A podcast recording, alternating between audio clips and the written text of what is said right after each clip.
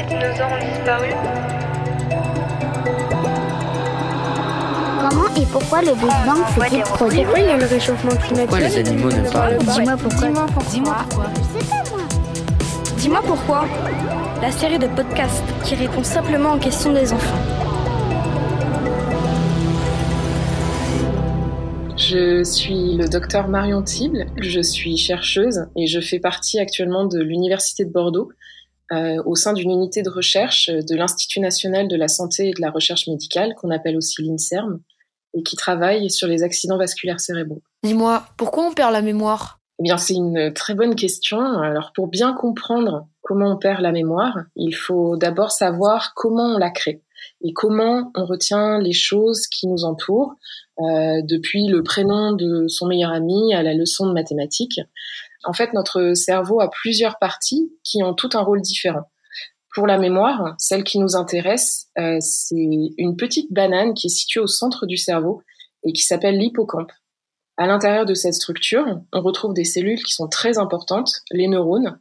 Alors un neurone, c'est un genre de cellule qui a un corps en forme de petite étoile et plusieurs euh, petites pattes, dont une patte principale qui est beaucoup plus longue que les autres et qu'on appelle l'axone.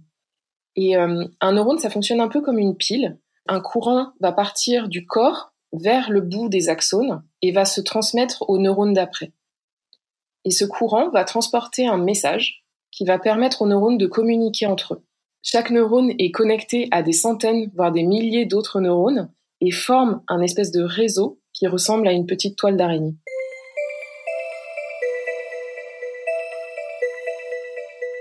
Mais comment fonctionne la mémoire et pourquoi on ne retient pas tout? Alors c'est un petit peu compliqué, mais pour qu'un message qui passe d'un neurone à un autre ne s'envole pas et que tu ne l'oublies pas, il faut qu'il fasse un chemin très précis entre les différentes parties du cerveau. Et c'est là que l'hippocampe, dont on a parlé tout à l'heure, va jouer un rôle très très important. C'est lui qui va faire le centre de tri, il va récupérer les messages envoyés par les neurones, mixer tout ça, en retenir une partie et renvoyer le reste. C'est grâce à lui que notre cerveau va créer la mémoire et il y a trois types de mémoire différentes. La mémoire de travail, c'est celle qui va nous permettre de stocker les informations sur le monde autour de nous.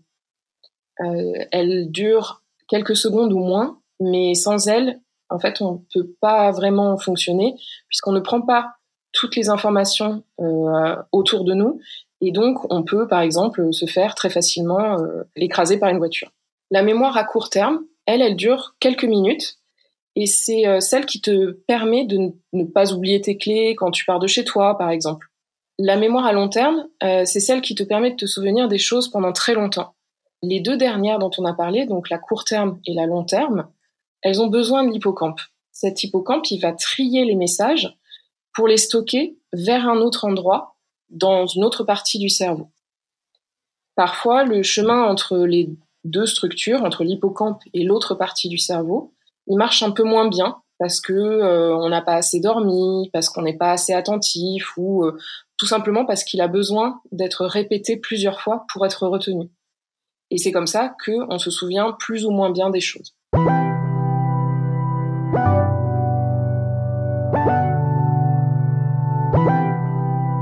Alors en fait, on est avec un certain nombre de neurones et à très peu d'exceptions près, si un neurone meurt, il n'est pas remplacé.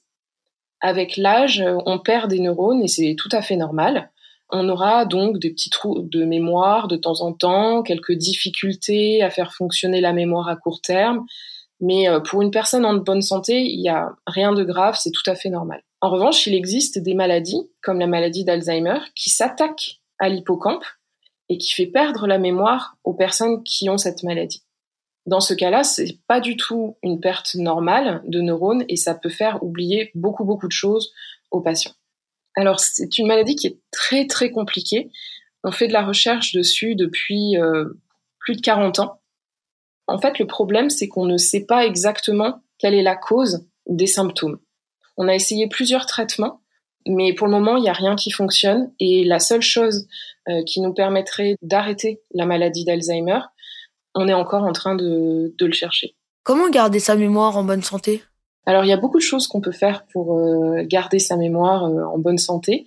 Une des choses les plus simples, c'est de faire du sport. il a été prouvé maintes et maintes fois que l'exercice physique augmentait la synthèse de nouveaux neurones.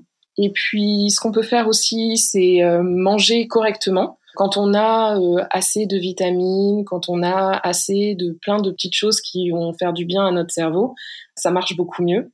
On peut aussi euh, faire de l'exercice euh, avec euh, nos neurones en utilisant des petits jeux, des applications et des choses comme ça.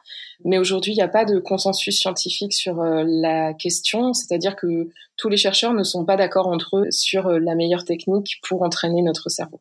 Comment notre cerveau soigne nos neurones? Le cerveau, il est capable de répondre à la perte de ses neurones en formant des nouvelles connexions. Donc, quand dans un réseau, la petite toile d'araignée euh, de plein de neurones dont on a parlé tout à l'heure, quand dans ce réseau, il y a un neurone qui meurt, les autres neurones vont travailler ensemble pour prendre sa place. C'est un concept qu'on appelle la plasticité neuronale. C'est quelque chose qui est très utile, mais elle a ses limites et quand trop de neurones meurent, ça devient beaucoup plus compliqué de les remplacer. Et c'est là que la recherche travaille pour trouver des solutions soit pour éviter au cerveau de perdre ses neurones, ce qui serait le mieux, soit pour essayer d'en créer d'autres.